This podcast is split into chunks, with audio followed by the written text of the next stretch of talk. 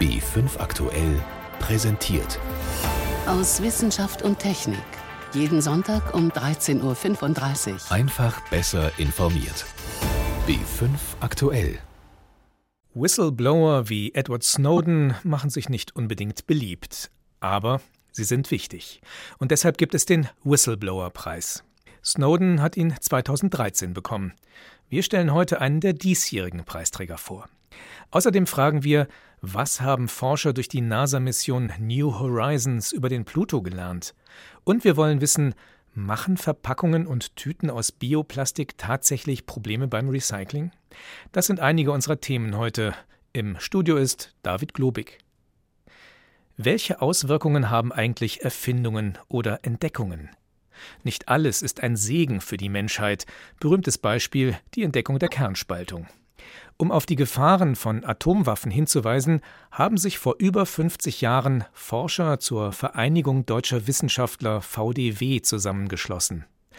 Auch heute noch hat sich die VDW die soziale und politische Verantwortung auf die Fahnen geschrieben. Alle zwei Jahre vergibt sie deshalb gemeinsam mit den Juristen und Juristinnen gegen atomare, biologische und chemische Waffen den Whistleblower-Preis. Und zwar für Menschen, die Alarm geschlagen haben. Am Freitag wurde der diesjährige Preis in Karlsruhe verliehen, unter anderem an einen Forscher aus Frankreich. Renate L. stellt ihn vor. Er ist ein bisschen unscheinbar, eher klein, rundlich und spricht leise. Aber er hat eine Mission. Gilles-Éric Siralini, Molekularbiologe an der Universität der nordfranzösischen Stadt Caen, will beweisen, dass Gentech-Pflanzen und das weltweit verbreitete Herbizid Roundup eine Gefahr sind für Mensch und Umwelt. Zwei Jahre lang hat er Ratten mit solchem Mais gefüttert, ihr Trinkwasser mit Roundup versetzt und gezeigt, dass viele der Tiere Krebs bekamen. Eine Studie, die er aus Spenden finanzieren musste. Regierungen finanzieren keine Studien zur Neubewertung von Produkten, weil man damit die Bewertung der Regierung in Frage stellt, die nur auf den Studien der Hersteller basiert. Die Regierung sagt, dafür soll die Industrie zahlen. Aber die Industrie gibt ihre Ergebnisse nicht raus. Die sind vertraulich. Die Genehmigungsbehörden arbeiten mit Daten der Hersteller, die aus Patentschutzgründen nicht veröffentlicht werden. Seralini fordert, dass diese Daten veröffentlicht werden müssen. Und er fordert Untersuchungen durch Forscher, die wie er unabhängig sind von Behörden und Industrie. Die vernichtende Kritik von Toxikologen an seiner Studie kann er bis heute nicht akzeptieren. Da gibt es nun also zum ersten Mal so eine detaillierte Studie zu Produkten, die weltweit verbreitet sind und möglicherweise Gesundheitsprobleme verursachen. Da sollte man nicht schreien, es waren nicht genug Ratten. Wenn wir mit zehn Ratten beweisen, dass es eine Gefahr gibt, sollte man sagen, vielleicht machen wir es nochmal mit mehr Ratten. Und nicht, das ist eine dumme Studie, die ist uns egal. Es hieß auch, das sind die falschen Ratten. Aber es sind dieselben, die von internationalen Normen vorgeschrieben sind und für die Studien zur Zulassung der Produkte verwendet wurden. Doch Toxikologen wie Wolfgang Dekant, Professor an der Universität Würzburg, widersprechen Seralini. Denn die Empfehlung, die er zitiert, bezieht sich auf 90-Tage-Studien. Für Langzeitstudien gibt es besser geeignete Rattenstämme. Außerdem werden üblicherweise nur Einzelsubstanzen wie Glyphosat untersucht, keine fertigen Produkte wie das Herbizid Roundup, das neben Glyphosat noch viele andere Zutaten enthält. Das Zusammenwirken einzelner Komponenten, das kann ich natürlich in einer Abschätzung möglicher Risiken integrieren und brauche nicht für solche Antworten eine spezifische Studie. Da spielen dort auch noch weitere Informationen, die ich zu den Produkten habe, eine Rolle, um sowas zu bewerten. Seralini bezweifelt, dass diese Methode zu guten Ergebnissen führt. Die einzelnen Bestandteile zu untersuchen, finde ich unlogisch. Sie werden ja gemischt, um zusammenzuwirken. Und sie kommen auch zusammen in die Umwelt. Wir müssen das Gemisch untersuchen. Wolfgang Dekant überzeugen diese Argumente nicht. Er lehnt Seralinis Studie ab und ist sich darin mit seinen Fachkollegen einig. Aber er erkennt an, dass die heftige Diskussion darüber etwas bewegt hat. Die öffentliche Meinung hat ja die Europäische Union auch schon dazu gebracht, dass sie in der Richtung mehr, Anführungszeichen, unabhängige Forschung finanziert. Es gibt ein EU-Projekt, das in Hannover auch koordiniert wird und bei einer staatlichen Institution eine längerfristige Studie mit gentechnisch modifizierten Organismen bezüglich Toxizität durchführt. Trotz aller Kritik also ein kleiner Erfolg.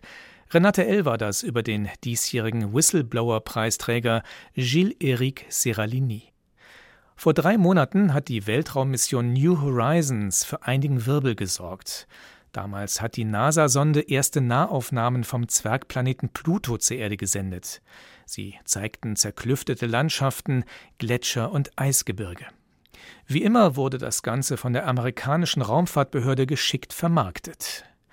Inzwischen konnten sich Wissenschaftler ausführlicher mit den Daten und mit weiteren Bildern beschäftigen. Jetzt gab es eine erste Zwischenbilanz. Meine Kollegin Birgit Magira hat darüber mit Professor Ulrich Christensen gesprochen. Er ist Direktor am Max-Planck-Institut für Sonnensystemforschung in Göttingen. Die Frage an ihn: Was ist das Überraschendste? Ja, hauptsächlich sieht man, dass äh, Pluto ein sehr vielfältiger Planet ist.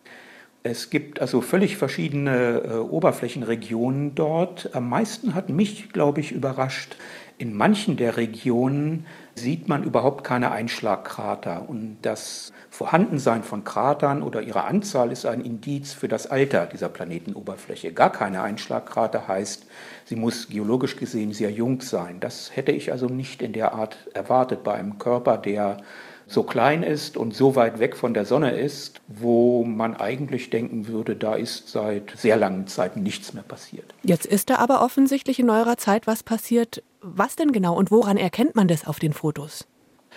Ja, besonders interessant sind sehr helle Regionen. Die sind äh, offenbar bedeckt mit Eis, aber nicht gewöhnlichem Wassereis, sondern gefrorenem Stickstoff, Methan, Kohlenmonoxid.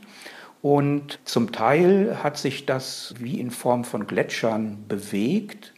Es gibt auch Strukturen dort, die so aussehen wie was wir Konvektionszellen nennen. Das ist, naja, wenn Sie zum Beispiel einen Topf heißen Wasser auf den Herd setzen und von unten heizen, dann äh, steigt das warme Wasser hoch und äh, das Kühle von der Oberfläche sinkt ab und das nennt man dann eine Konvektionszelle, dieses Strömungsmuster. Und äh, so etwas kann mitunter auch in zwar festem, aber plastischem Material wie Eis passieren.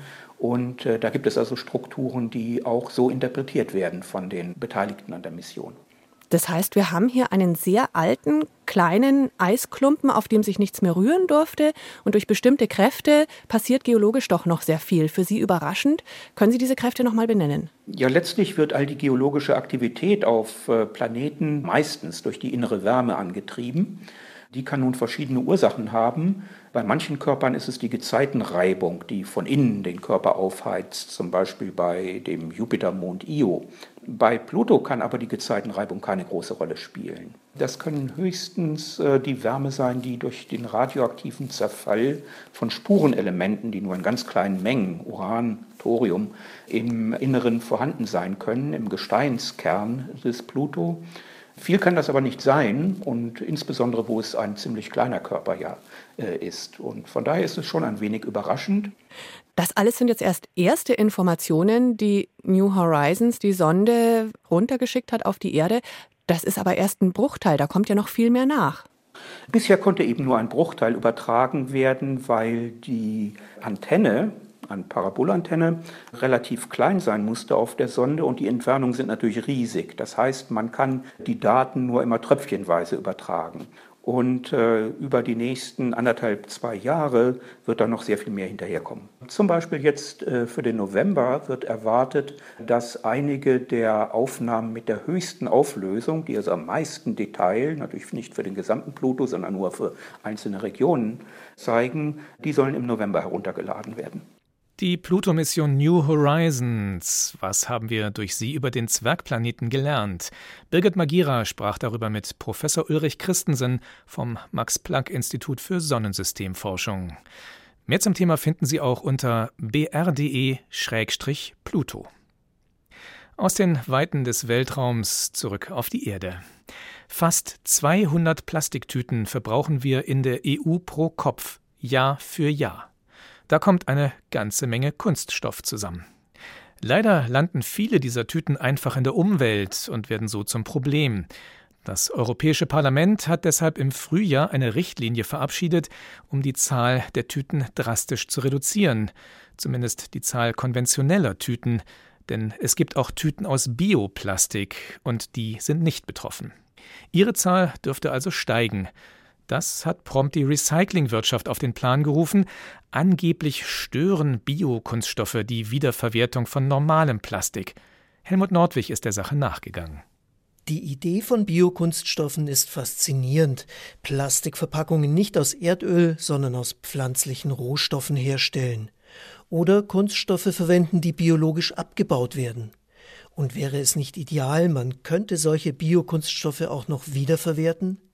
Hier kommt Widerspruch vom Bundesverband Sekundärrohstoffe und Entsorgung, der die Recyclingwirtschaft vertritt. Also wir sehen Biokunststoffe als Verpackungskunststoffe als problematisch an und plädieren dafür, dass sie dort nicht eingesetzt werden. Vor allem, dass es auch den Leuten, die neue Verpackungen im Markt bringen, ganz bewusst wird, dass die nicht etwas Gutes für die Umwelt tun, sondern eher das herkömmliche Kunststoffrecycling schädigen. Thomas Probst ist Chemiker und Biokunststoffexperte beim Recyclingverband. Seine Kritik richtet sich gegen ganz bestimmte Materialien. Es meinen nämlich nicht alle das Gleiche, wenn sie von Biokunststoffen sprechen. Zwei Sorten gibt es. Die einen heißen Bio, weil sie kompostiert werden können. Die anderen werden aus Pflanzen hergestellt, sind aber chemisch genau dasselbe wie herkömmliches Plastik.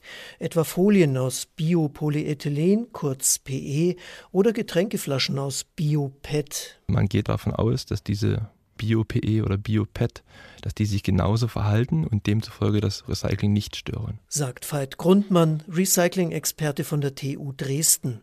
Das ist schon mal eine gute Botschaft. Bio-PE und PET machen nämlich den Löwenanteil der Biokunststoffe aus.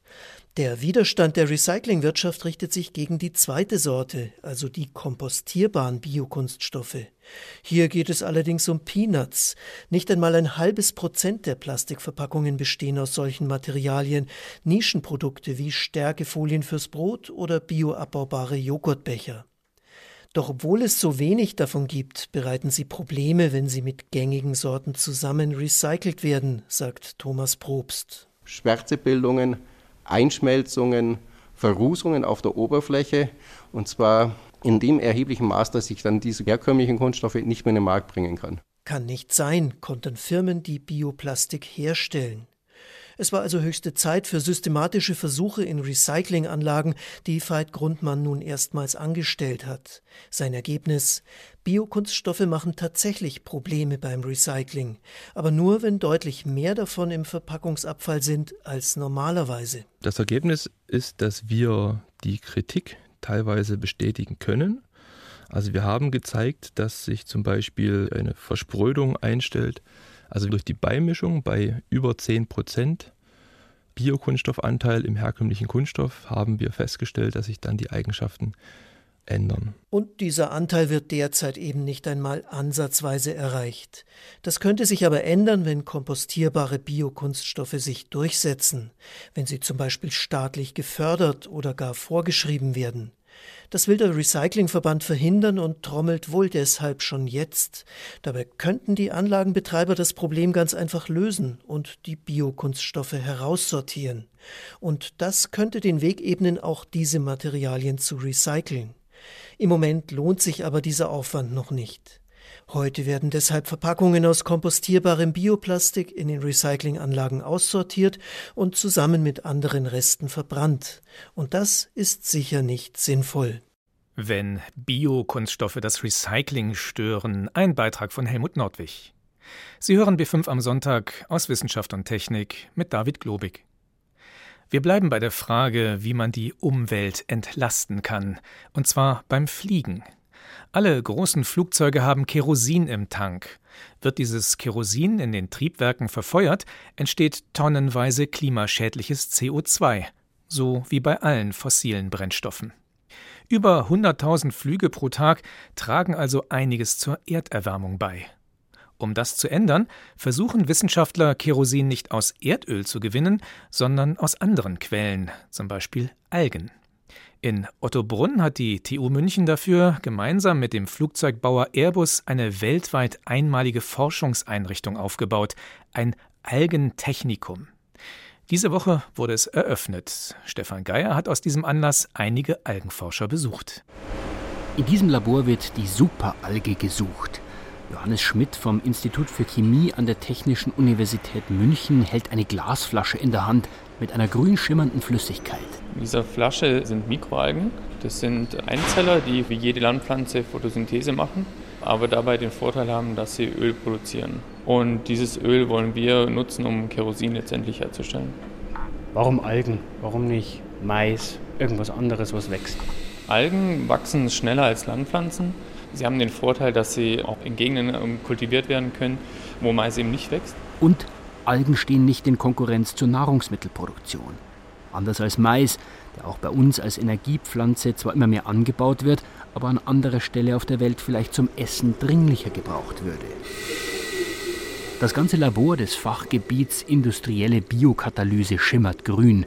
Hunderte Gefäße, Glaskolben, edelstahlfarbene Bioreaktoren. Hier wird es den Algen so angenehm wie möglich gemacht. Wir sehen viel Licht. Wir sehen, dass die Algen beblubbert werden mit einer Mischung aus Luft und CO2. CO2 brauchen sie zum Wachsen. Und das Beblubbern hat noch einen weiteren Effekt, dass sich die Algen nicht absetzen. Algen beblubbern. Die Wellness-Umgebung für die Pflanzen hat nur ein Ziel. Die Algen sollen so schnell wie möglich wachsen und so viel Öl wie möglich produzieren. Je nachdem, welche äußeren Bedingungen sie haben, verhalten sie sich unterschiedlich, produzieren zum Beispiel eher Stärke oder eher Lipide, also Öle. Auf die haben es die Forscher abgesehen, denn daraus können sie im nächsten Schritt Kerosin herstellen. Die Kunst besteht nun darin, aus den geschätzten 150.000 großenteils noch unbekannten Algenarten weltweit die zu finden, die sich am besten für das Biokerosin eignet. Johannes Schmidt. Wir suchen hier sehr salzresistente Algen, da wir sie in großen Becken anziehen möchten. Und in diesen großen Becken soll nichts anderes wachsen aus den Algen. Und dann bräuchte man nicht einmal kostbares Trinkwasser dafür. Eine der momentan vielversprechendsten Algenarten haben die Wissenschaftler in Australien gefunden, in einem kleinen Tümpel mit hohem Salzgehalt, irgendwo im Outback. Doch auch wenn sie im winzigen Maßstab einen hohen Ölanteil produziert, das sind Laborarbeiten. Von der Kerosinproduktion im großen Stil ist man noch meilenweit entfernt. Aber wenn es gelingt, das Algenkerosin billig genug herzustellen, der Markt dafür wäre da. Mirko Hornung vom Lehrstuhl für Luftfahrtsysteme an der TU München. Der große Vorteil ist natürlich bei den Biokraftstoffen, dass mit den Prozessschritten, die heute existieren, ist natürlich ein Weg, den man relativ schnell gehen kann. Das heißt, man kann auf jeden Fall hier anteilig schon einen Beitrag leisten und das relativ kurzfristig. Dieser Beitrag ist es wohl auch, der Flugzeugbauer wie Airbus reizt, sich an solchen Projekten zu beteiligen. Denn einerseits können sie demonstrieren, wir setzen auf nachhaltige Treibstofftechnologien. Andererseits wissen sie, wollen sie auch in den nächsten Jahrzehnten erfolgreich bleiben, müssen sie nach Alternativen suchen zum heute üblichen fossilen Kerosin. Ortswechsel. Im neuen Algentechnikum in Ottobrunn bei München wollen die Forscher jetzt untersuchen, wo auf der Welt es sich lohnen könnte, die Kerosinalgen anzubauen. Große Becken, grün schimmerndes Wasser, darüber tausende kleine LEDs. Andreas Apel, Maschinenbauer an der TU München. Da die Münchner Sonne nicht immer so mitspielt, wie das jetzt beispielsweise in Südspanien möglich ist, können wir mit unserer LED-Anlage hier das Licht hinzugeben, was der Münchner Sonne fehlt. Damit wird es möglich, die Licht- und Umweltbedingungen von jedem Ort auf der Welt zu simulieren, mit jeder vielversprechenden Alge. Denn klar ist, irgendwann ist das Öl aus, und dann könnte der Algentreibstoff eine interessante Alternative sein. Kerosin auf Biobasis. Stefan Geier berichtete. Jeder, der schon mal Strandurlaub gemacht hat, kennt die Kraft von Wellen. Und wenn mal größere Brecher dabei sind, die können buchstäblich alles kurz und klein schlagen. Mit solchen Kräften müssen auch Offshore-Windkraftanlagen draußen auf dem Meer über Jahre zurechtkommen. In einem neuen Testzentrum in Hannover werden sie deshalb auf Biegen und Brechen geprüft. Carmen Wojcik war für uns vor Ort. Hier wird gerüttelt und geschüttelt, was das Zeug hält am Zentrum für Tragstrukturen in Hannover. Ein Bauteil aus zusammengeschweißten Metallrohren, so groß wie ein Auto, muss heute den Härtetest bestehen. Das Bauteil ist gelb lackiert und sieht aus wie ein am Boden gefesseltes Tier, kann man fast sagen, ja wie ein Schwein, das auf dem Rücken liegt und alle vier Beinchen von sich streckt. Ja, das ist ein sogenannter Hohlprofilknoten, weil das eben Rohre sind.